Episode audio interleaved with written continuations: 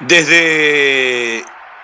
contextualizar un partido, también la transmisión, también eh, cómo lo fuimos viviendo,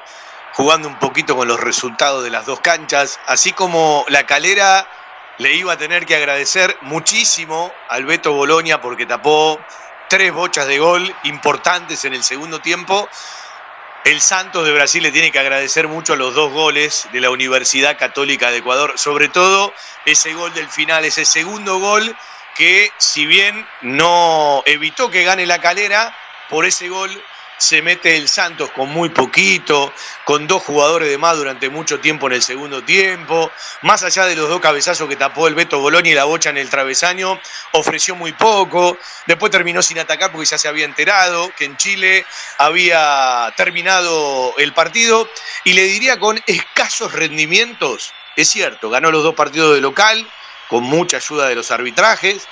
empató en Chile, lo podía haber perdido tranquilamente, ganó en Ecuador el día que Banfield perdió frente a la calera y ahí dio un paso enorme. El Santos de Brasil se clasifica con una escasez futbolística llamativa para lo que debe ser siempre el primero de un grupo en una competencia internacional. Lo de Banfield ya estaba todo cerrado hace rato, era ser el papel más digno, dos expulsados, un tremendo gol de Nico Domingo de Fola Seca para cerrar la primera mitad y aguantar, porque prácticamente no pudo cruzar la mitad de la cancha en todo el segundo tiempo cuando quedó en esa desventaja numérica. Marcos Leonardo en un penal que hizo Tanco, que me parece que no fue, y el árbitro peruano Menéndez sancionó a los 37 del primer tiempo, 45 cuando cerraba la persiana, cuando caía el primer tiempo, cuando se moría la primera mitad, ese enorme gol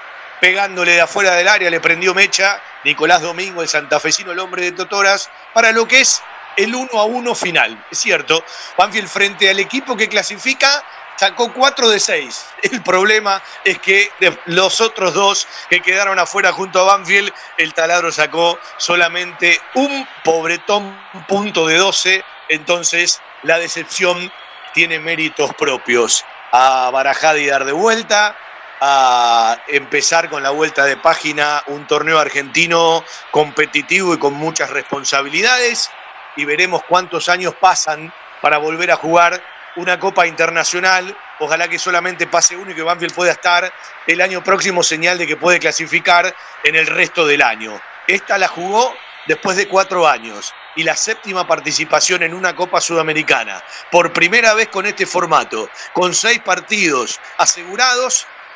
evidentemente ha sido una decepción importante en la primera parte del año. Uno a uno en Brasil, en un estadio místico, nos quedamos con el gol de Nico Domingo y las atajadas del Beto Bolonia.